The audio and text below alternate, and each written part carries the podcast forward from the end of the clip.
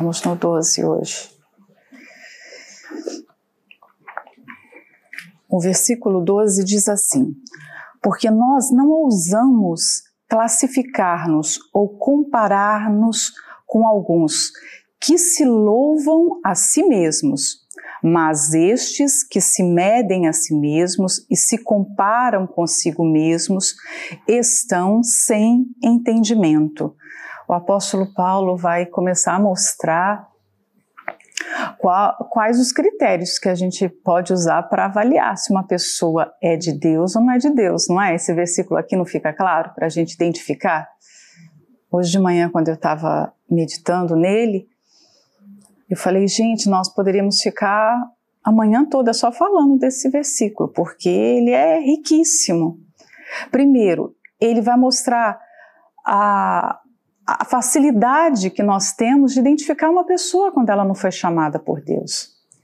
Porque aqui eles lançaram padrões, e nesses padrões, né, nessa, nesse comportamento, ficou nítido a quem eles serviam, o que eles buscavam, o que eles consideravam como importante. Eles aqui, os falsos é, mestres, os falsos apóstolos, aqueles que tinham entrado dentro da igreja na ausência de Paulo. Né? E eu também fiquei pensando, nada disso precisava ter acontecido se a igreja não tivesse aceitado aquelas pessoas. Quantos sofrimentos nós passamos porque nós aceitamos aquilo que nós não deveríamos ter aceitado. Né? Porque nós temos essa liberdade de aceitar, tanto na nossa vida, quanto no nosso ministério, no nosso casamento, de uma forma geral, na nossa saúde, né? em vários aspectos da vida. Nós é que permitimos as coisas de acontecerem. Poucas coisas acontecem que não passaram por nós. Deus deu ao ser humano essa capacidade, é uma porta que você que abre, né? Então, quantos problemas de saúde não somos nós os causadores? A gente mesmo que acaba causando. Porque a maioria das pessoas nascem com uma boa saúde, né? De, em, linhas gerais, digamos assim. É, elas podem ter algumas predisposições, mas a medicina já fala que a forma como se vive, o ambiente que se vive é mais desencadeador de problemas de saúde do que propriamente a genética. É, a genética pode estar ali naquele corpo e nunca ser despertada. Mas o, a maneira como a pessoa decide viver, o que ela decide comer, os hábitos que ela adquire ao longo da vida, que vai dá o start na genética que está ali. Por exemplo, a pessoa pode ter nascido com uma propensão ao diabetes, né? Mas ela pode passar toda a vida e não desenvolver, se ela tiver hábitos saudáveis, se ela for adepta a, pelo menos, a, a algum tipo leve de exercício, não precisa ser um atleta, mas fazer alguma coisa, ela pode passar anos e anos tendo pais diabéticos, avós diabéticos e nunca desenvolver aquela doença. Né? Então, é, muitas coisas na nossa vida, nós abrimos a porta. Então, todo esse sofrimento que a igreja está passando, de certa forma, foi uma abertura que eles nunca poderiam ter dado. A partir do momento que aqueles homens chegaram com uma conversa estranha, era para imediatamente, olha, nós não aceitamos isso. Nós não aceitamos vocês aqui no nosso meio dessa forma. Se tivesse fechado a porta, a coisa não teria chegado nesse nível. Então, isso, isso ficou de ensinamento para mim. Quantas coisas nós passamos, quantos sofrimentos nós vivemos, porque nós somos complacentes de alguma forma. O casamento toma um rumo que não deveria ter tomado, é, e, e, normalmente, quando, quando toma um caminho ruim, depois se paga um preço muito alto para se consertar quando se tem conserto. Por quê? Porque lá atrás houve uma coisa pequena que você permitiu. Então nós sofremos aquilo que nós permitimos. A verdade é essa. É duro de aceitar, mas a verdade é essa. Né? Nós somos permissivos muitas coisas, muitas vezes com coisas ruins. Né? Então, é, quando o apóstolo Paulo fala dos padrões dos falsos apóstolos, ele coloca que é, eles se mediam por eles mesmos, né? eles é, tinham uma régua. Todo mundo tem a sua régua. Gente, não eram esses homens apenas, mas todos nós temos alguma régua. Mas o problema é qual é a nossa régua. Eles usavam a si mesmos como réguas, eles se mediam a si mesmos, né? E se comparavam a si mesmo, depois eles se louvavam a si mesmos. Né? Eles se autoglorificavam, eles se achavam autossuficientes, eles se achavam bons, eles se achavam à altura de serem apóstolos. Uma das coisas que é, é muito bonito no homem e na mulher de Deus, para mim, uma das, das maiores virtudes é, e, e, que você vê muito no início da obra, é que a pessoa nunca se sente à altura do chamado, não é? Isso deve ter acontecido com você, porque se não aconteceu, tem alguma coisa errada, né? Porque normalmente acontece com todo mundo. Você nunca se sente à altura do que, do que Deus te chamou para fazer. A missão é sempre maior do que o que você é. Deus nunca nos chama para fazer algo que é menor do que a gente, é sempre maior. Então, há dentro de nós essa, essa sensação de dependência de Deus. Não é uma sensação, mas é uma.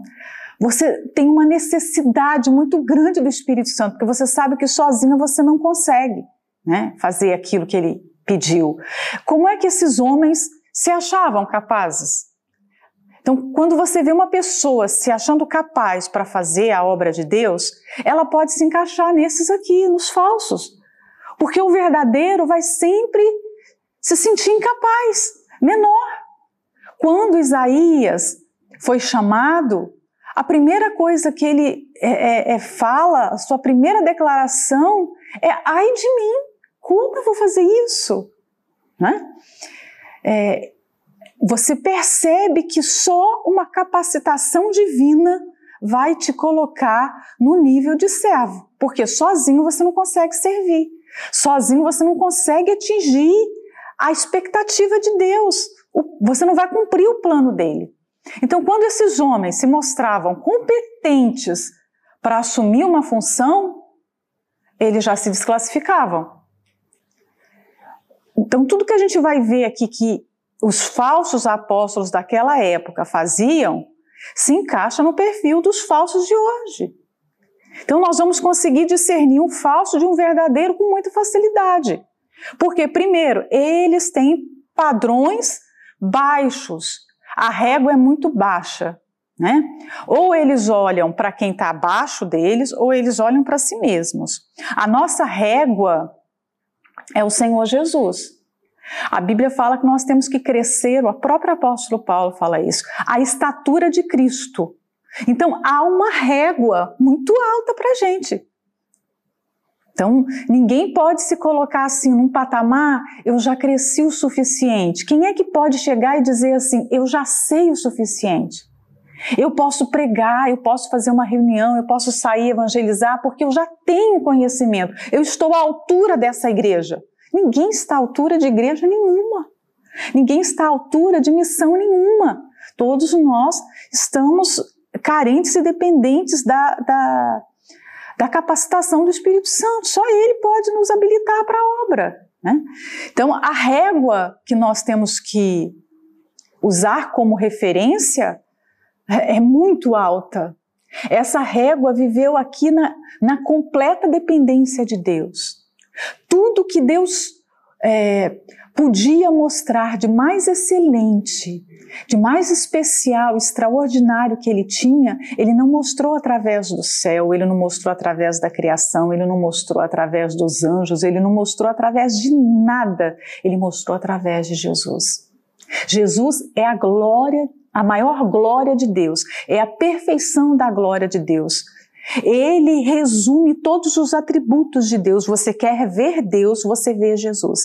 Então, quando nós olhamos para Jesus, nós vemos o quanto insignificantes nós somos e o quanto nós temos que correr. Por isso que Paulo fala no final da vida que ele ainda estava correndo.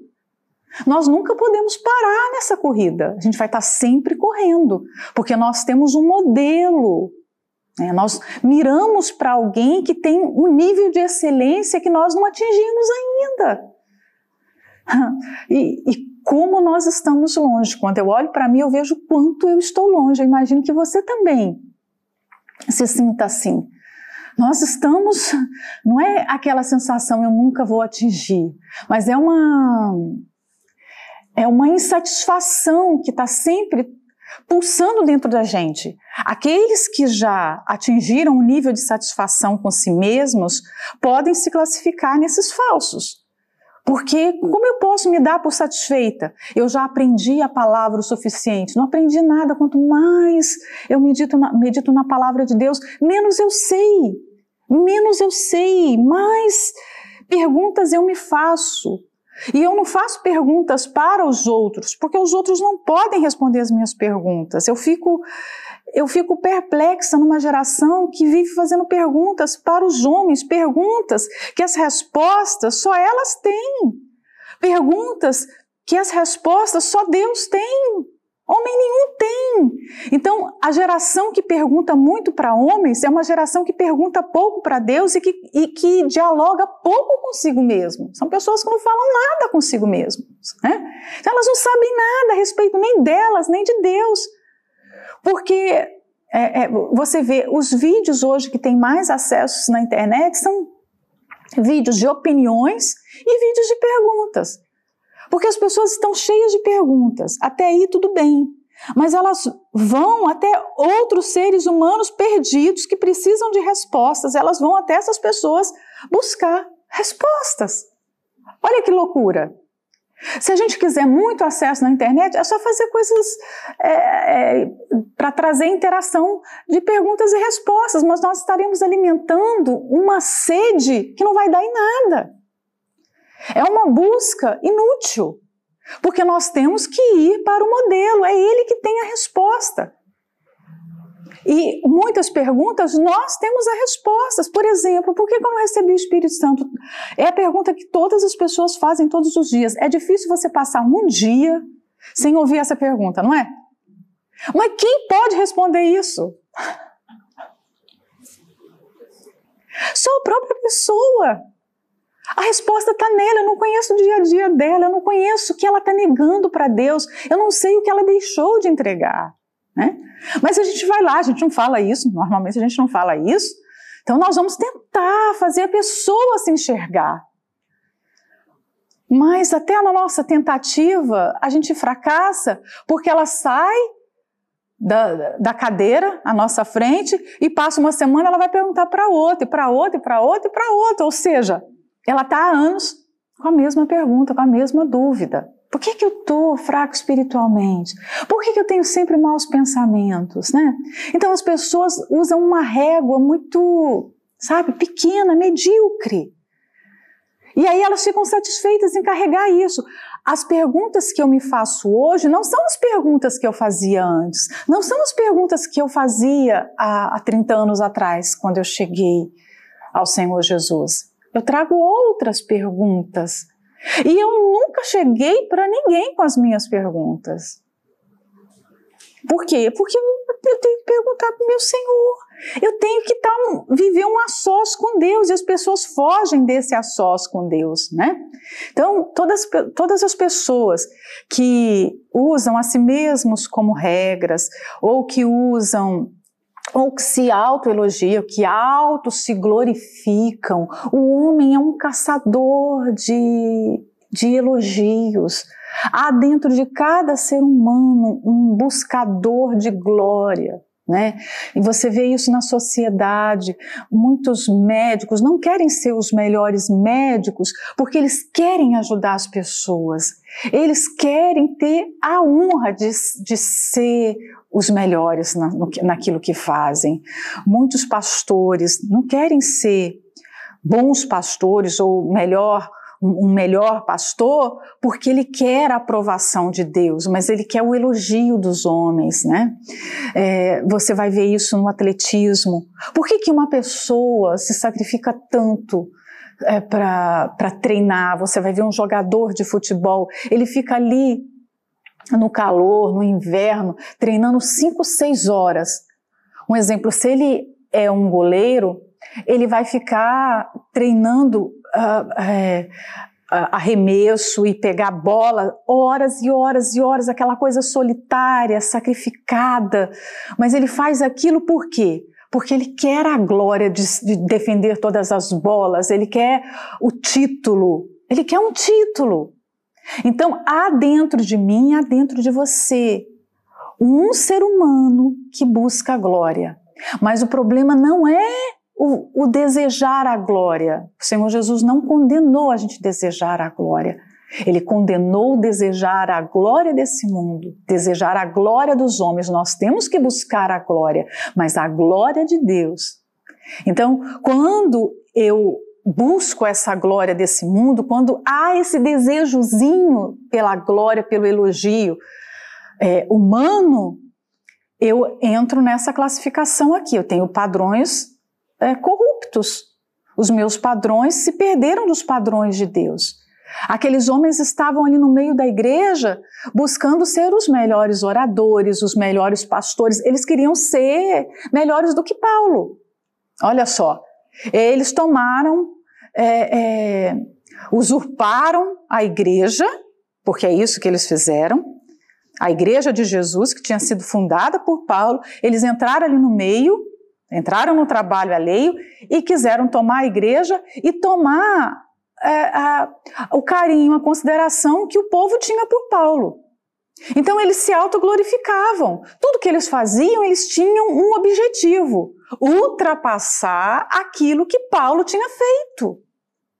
Então, às vezes você olha para uma pessoa, ela está fazendo a coisa certa, ela está buscando fazer algo bem feito na obra de Deus, mas nós não temos a capacidade de julgar foro íntimo, não sei avaliar a intenção que há dentro dela, o motivo que a leva a fazer aquilo que ela está fazendo. Porque às vezes ela está fazendo para ultrapassar a marca de uma outra pessoa, às vezes ela está fazendo porque ela quer colocar o nome dela além do nome da outra pessoa. Ela quer um título. Às vezes ela está fazendo o melhor porque ela, ela quer usar aquela obra como um degrau para ela subir. Ela está fazendo da obra de Deus um escalão, sabe? Uma, uma escada de, de, de posições. O que acontece aí fora. Então, só nós podemos olhar com a luz do Espírito Santo, com a lupa do Espírito Santo, para buscar essas coisas, para ver se isso não está escondido dentro da gente. Porque nós podemos estar correndo uma corrida perdida. Muitos atletas entraram nessa corrida e hoje estão é, com 60, 70 anos, cheios de artrite, de artrose, sem andar numa cadeira de rodas. Mas tem uma medalha de pendurado na parede. Aquela medalha foi a causa de todas aquelas lesões que eles tiveram. Hoje eles não desfrutam da família, eles não desfrutam de saúde. Por quê? Porque eles treinaram muito, eles, eles subjugaram suas articulações a um sofrimento que não precisava. Mas porque eles queriam glória. Então a glória humana pode até vir, mas ela vai vir carregada de sofrimento.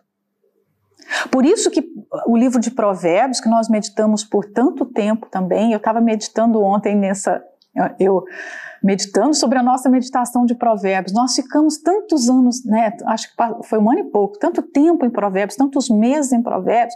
O, o que, que eu aprendi de Provérbios? Eu me fiz essa pergunta, Senhor, o que eu aprendi de Provérbios? Nós meditamos tanto, né? Eu quero voltar a ler novamente Provérbios. Nós meditamos tanto em Provérbios. E o que ficou? Porque, porque lá fala muito sobre essa glória que as pessoas buscam, sobre esse desejo, e fala que a posse de uma herança, quando essa herança não foi dada por Deus, quando essa herança veio fora de hora, fora de contexto, ela vai trazer desgosto, ela vai trazer sofrimento. Então, todos aqueles que buscam glórias humanas vão sofrer. O Senhor Jesus fala com aquela multidão lá no livro de João, Evangelho segundo João, ele fala, é, João 5,44, que é que nós aprendemos também sobre João, o que foi ensinado em João, porque João fala muito sobre glória. E esse versículo, com certeza você deve se lembrar, João 5,44, né? Quando o Senhor Jesus, vamos lá. Como podeis vós crer recebendo honra uns dos outros e não buscando a honra que vem só de Deus? Então, o problema aqui não está em buscar a honra. Você pode buscar honra. Jesus está condenando aqui buscar honra? Não. Mas ele está condenando você buscar a honra uns dos outros, você buscar a honra desse mundo, você buscar a honra e glória das pessoas. Nós temos que buscar a honra e a glória, mas que vem do alto, que vem de Deus. Então, uma pessoa que busca a glória de homens, na verdade, não está crendo realmente em Deus. Porque Jesus fala: ó, vocês não estão crendo, como vocês podem crer buscando? Então, não há, não há possibilidade de crer de verdade, de ter uma fé genuína buscando glória de homem. Então, glória humana e glória divina são coisas diferentes. Nós precisamos nos avaliar, porque é muito fácil você tomar o beco, tomar o atalho. Sabe, você começa certo e de repente você pega um atalho e, e, e se vê buscando glória humana. E as redes sociais elas são um palco perigoso, porque ali você corre o risco de receber glória humana facilmente. E ninguém aqui está numa posição assim, você chegou no nível intocável, que o elogio não te toca, que o elogio não, não, sabe, não vai te morder, não vai te fisgar. Nós precisamos tomar cuidado. Porque em algum momento aquilo pode te pegar e você gostar. O que eu vejo quando eu olho para mim? Eu bato palma para mim no espelho? Eu, eu me aplaudo? Ah, olha como, olha como eu. Sabe? Eu, eu, eu passo os olhos em alguém e eu depois eu olho para mim mesmo e eu, eu me sinto melhor do que a outra pessoa. Esses homens, olha como o, o o elogio é um perigo. Esses homens que eram falsos, que eram pregadores molestos, né? Que eram pregadores insensatos, se sentiram melhores do que o apóstolo Paulo. Como pode?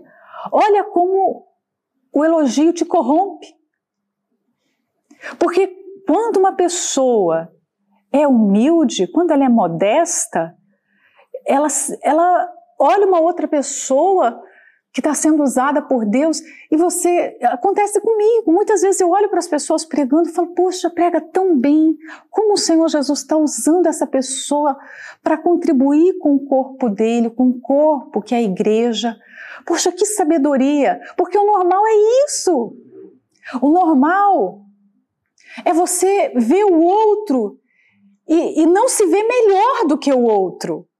Muito pelo contrário, você vê, puxa vida, graças a Deus, porque a igreja tem essa pessoa. Graças a Deus, graças a Deus que essa pessoa tem esse dom para cuidar da igreja de Jesus. Porque eu não me vejo com esse dom. Não é assim? A gente olha para a gente e a gente não se vê capaz, não é? Você olha para você e fala assim: Poxa, eu não, eu não me vejo capaz de ir lá agora e fazer a meditação com as esposas. Tem pessoas melhores para fazer isso. Tem pessoas que poderiam fazer muito melhor do que eu estou fazendo. Que poderiam orar com mais intrepidez, autoridade, que poderiam cuidar melhor da IBI, que poderiam cuidar melhor do Força Jovem, que fariam melhor do que eu estou fazendo. Jesus, só pela tua misericórdia. Não é assim que a gente se sente? Quando você olha para si, o normal é isso. Quando você olha para o outro fazendo, não é normal você achar que você vai fazer melhor do que o outro. Se há esse, essa, esse sentimento, se há essa sensação, isso é diabólico, isso é nocivo. Foi isso que Lúcifer sentiu. Eu posso estar no trono de Deus. Olha isso. Aqueles pregadores ali que infiltra, se infiltraram no meio da igreja se acharam melhor do que, melhores do que Paulo. Nós podemos fazer melhor do que ele fazia. Que loucura! Então, o que nós sentimos quando nós chegamos numa igreja? Quando nós assumimos o lugar de uma outra pessoa? Nós nos sentimos capazes, mais bem qualificados do que ela, para fazer mais do que ela fez? Ou a gente corre para os pés do Senhor Jesus e olha, Senhor, me capacita. Eu tento fazer mais do que o outro para provar que eu sou melhor? Eu é, jogo em descrédito o trabalho da pessoa que estava antes de mim? Eu desconsidero todas as sementes que ela lançou. O livro de Provérbios fala para a gente dos marcos antigos.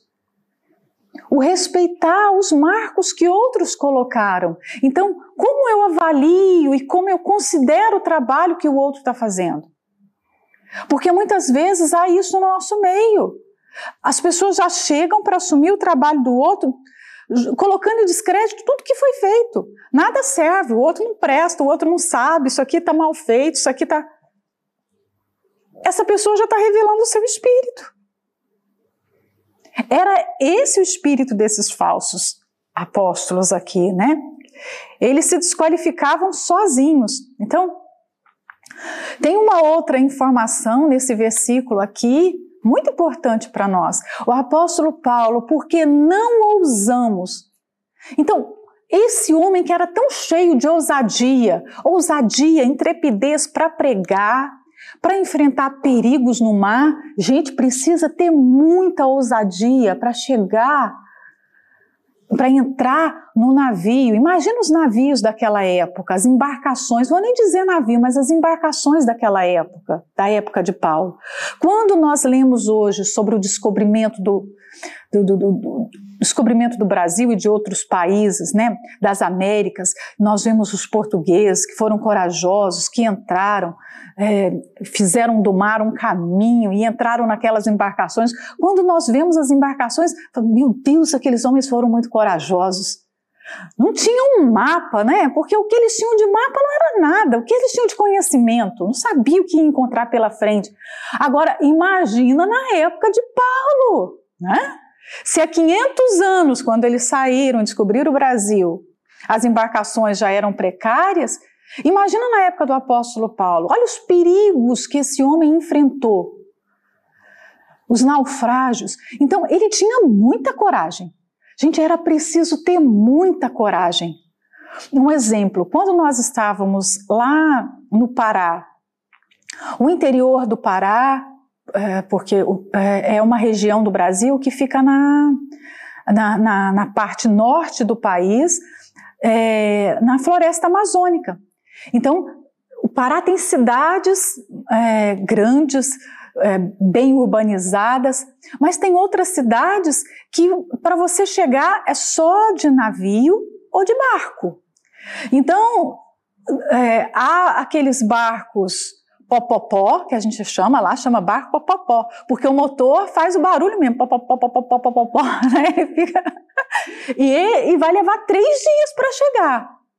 Então, se você olhar na internet, você vai ver fotos, não tem nem banco. São redes, porque é três dias que você fica ali dentro viajando. Então, cada um leva a sua rede e tem ganchos dentro do barco, e a pessoa arma a sua rede e vai ficar ali três dias.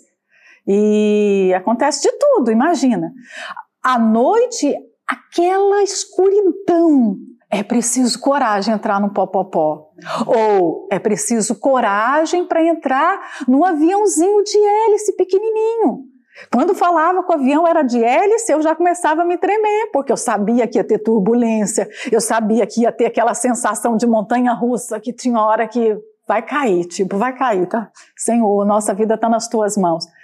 Mas o apóstolo Paulo não tinha esse medo, ele entrava dentro de qualquer coisa para pregar o evangelho. Ele enfrentava autoridades, ele enfrentou prisões, ele enfrentou açoites, mas faltava coragem nesse homem para uma coisa. Ele falou aqui, ó, eu não tenho ousadia para uma coisa. Hum? Então, eu vejo pessoas que têm coragem para desobedecer, que têm coragem para falar mal de autoridades, que têm coragem de se rebelar, que tem coragem de mentir, que tem coragem de, de ocultar coisas, quando a Bíblia fala que não há nada em oculto que não seja revelado. Então a pergunta que eu faço para mim e você deve fazer para você mesmo: você tem tido coragem para quê? Porque a coragem tem que estar tá no lugar certo. O temor tem que estar tá no lugar certo, porque tem gente que teme o que não é para temer. E aquilo que é para temer, ela não teme. Tem gente que tem coragem para aquilo que não deveria ter. Tem coragem de se levantar contra uh, o seu próximo, tem coragem de, de levantar uma calúnia, uma mentira, tem coragem de desobedecer claramente uma ordem de Deus, está escrito aqui, está tá claro, tá, tá, sabe, o mandamento está ali, ela tem coragem de desobedecer o mandamento, sabendo das consequências. Hoje a gente vê pessoas fazendo certas coisas e você fala, como é que tem coragem? Eu não teria coragem para isso. Então, o apóstolo Paulo tinha coragem para certas coisas, mas faltava coragem para outras coisas. Então ele fala: eu não uso. Ele usa aqui o plural, nós, se referindo a ele, no nós, né?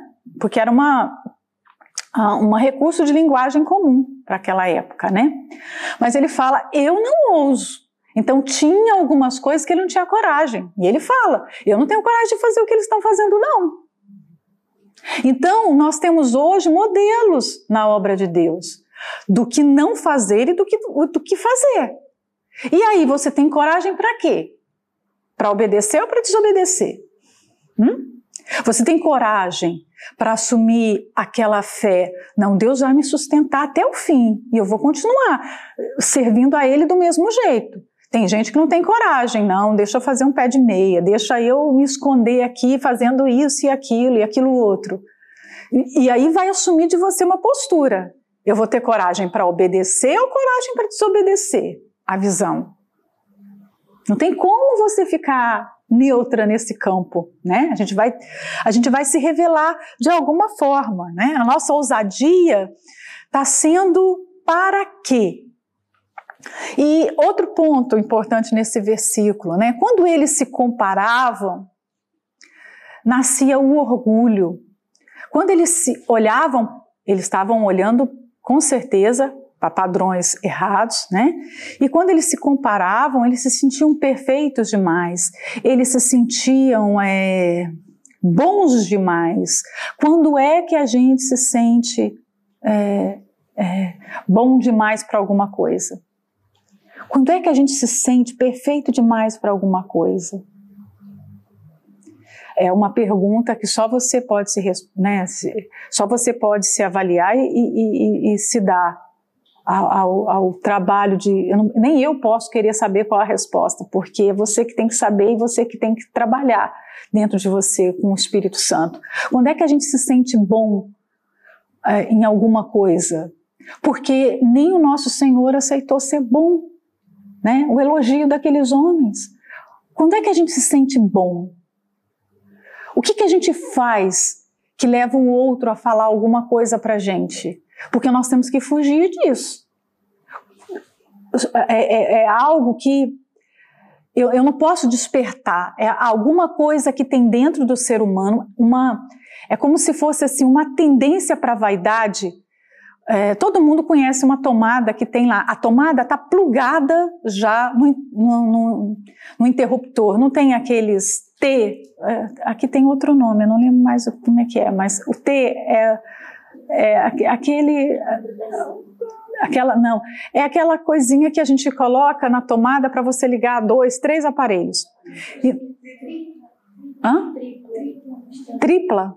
Então, você tem algumas que elas têm um interruptor, não é? Ela pode estar na tomada, mas ela tem um interruptorzinho que só vai ter energia ali se você ligar a tomada. Então, o ser humano tem coisas dentro de si, carrega na sua natureza humana problemas que é, basta você clicar numa tomadinha tum, e dar o start. Né? Então, dentro de nós tem essa. Todo mundo tem. O que que acende você para a vaidade? O que que mexe com a sua vaidade? Porque o que mexe com a minha pode não ser o mesmo que mexe na sua. Você, quando olha, né, é, é, bom a gente conhecer o ser humano, é bom a gente pensar em ser humano e, e conhecer essas coisas, porque só assim a gente vai conseguir se corrigir, né? A gente vai conseguir se avaliar e se corrigir. Tem pessoas que têm uma tendência à vaidade por causa da beleza. Enquanto tem outras que não tem isso, você olha e não tem. Eu poderia chegar aqui e ficar falando de vaidade, de roupa, e de cabelo, e de maquiagem, e de acessórios.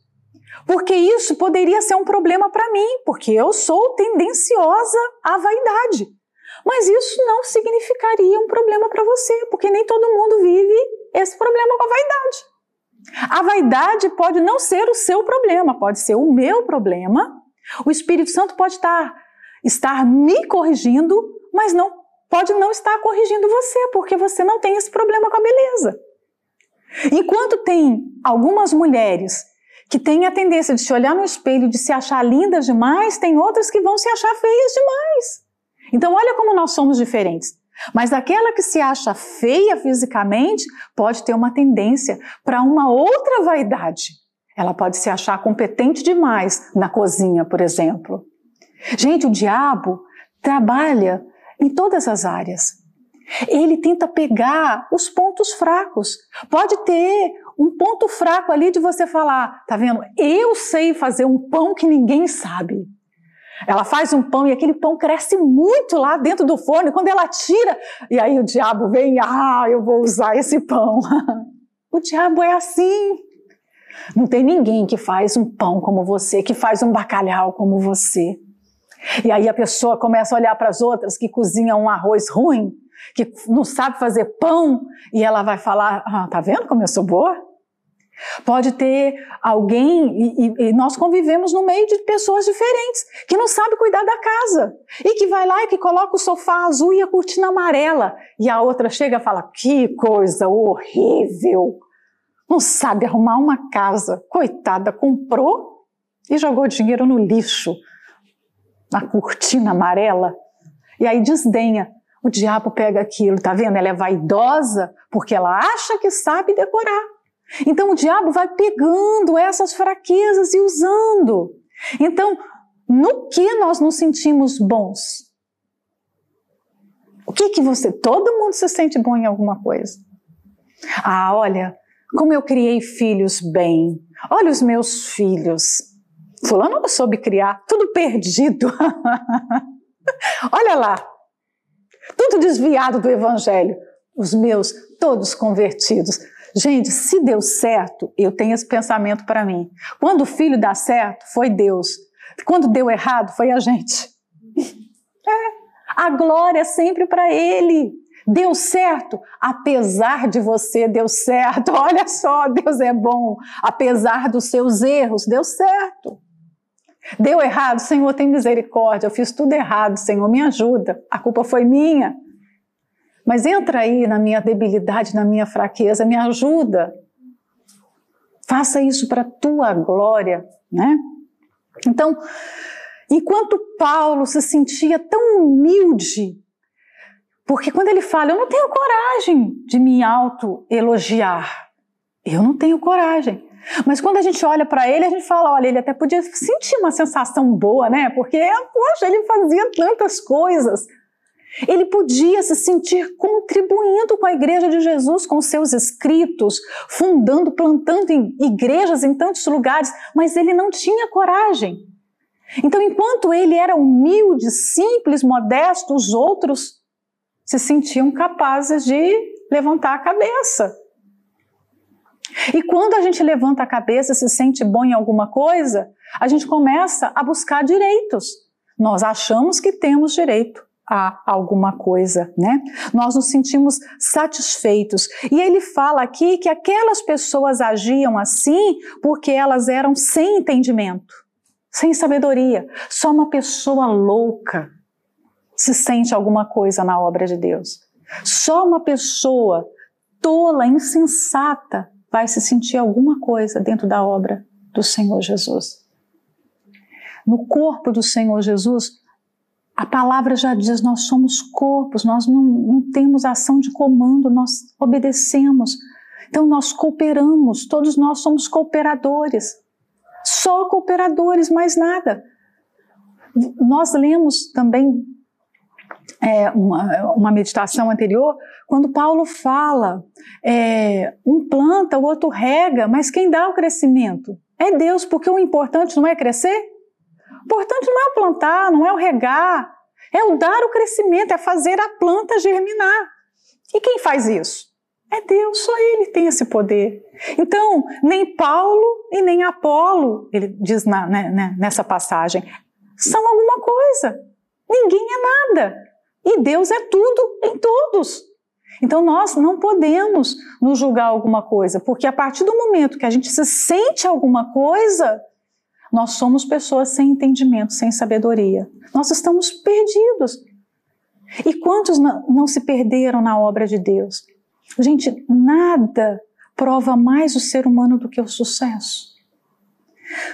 Ninguém corre mais risco do que aquele que está fazendo alguma coisa e aquilo está sendo bem sucedido. É, esse é o momento que o diabo mais nos tenta, que o diabo mais nos prova. Quando o pastor termina uma reunião e que aquela reunião foi uma bênção, é a hora que o diabo vai falar. Certamente o diabo vai falar com ele. Quando termina a reunião, eu gosto de estar sempre perto do meu marido. Porque eu sei que o diabo vai falar alguma coisa. Por quê? Quando dá errado, o diabo quer usar o que deu errado. Quando dá certo, o diabo quer usar mais ainda o que deu certo para a pessoa se sentir vaidosa. Então, os ouvidos têm que estar protegidos nessa hora. Os ouvidos têm que estar ali guardados pelo Espírito Santo, para ouvir só a voz do Espírito Santo. Né? Quantas pessoas que começaram a se sentir muito na obra e aí você acaba querendo se, se dar, é, você abre concessões. Pessoas pecaram porque se sentiram tão boas na obra de Deus e falaram: ah, eu posso me dar o luxo de não orar hoje, eu posso me dar o descanso, né? De sentir, de curtir essa vitória. Olha só, uma igreja cheia, olha só os obreiros, todos aqui. A pessoa começa a alimentar uma, um sentimento que não, não é próprio do Filho de Deus. Então, muitos caíram no sucesso. Na hora que a gente está na provação, no deserto, normalmente nós estamos mais protegidos. Mas quando as coisas estão bem, quando as coisas estão sossegadas, nós estamos correndo um sério risco. Por isso que os problemas nos protegem, por isso que as perseguições nos protegem. Aqueles que passam por muitas lutas são muito amados por Deus. Paulo, e, e o bispo até comentou isso ontem, né? Paulo teve grandes revelações de Deus. Mas, para compensar, ele teve um espinho na carne que devia ter. A gente não sabe o que era, né? Mas devia ter sido uma coisa terrível, que causou muito sofrimento. Então, todas, todas as pessoas que estão sendo muito usadas por Deus, como um método de proteção, elas recebem espinhos. Os espinhos é, é, é a proteção da soberba. É justamente para a pessoa não se ensorbebecer, não ficar vaidosa. Né? Então, o apóstolo Paulo fala que aquelas pessoas se sentiam satisfeitas porque eram pessoas sem entendimento, sem sabedoria alguma. Né? Deus abençoe.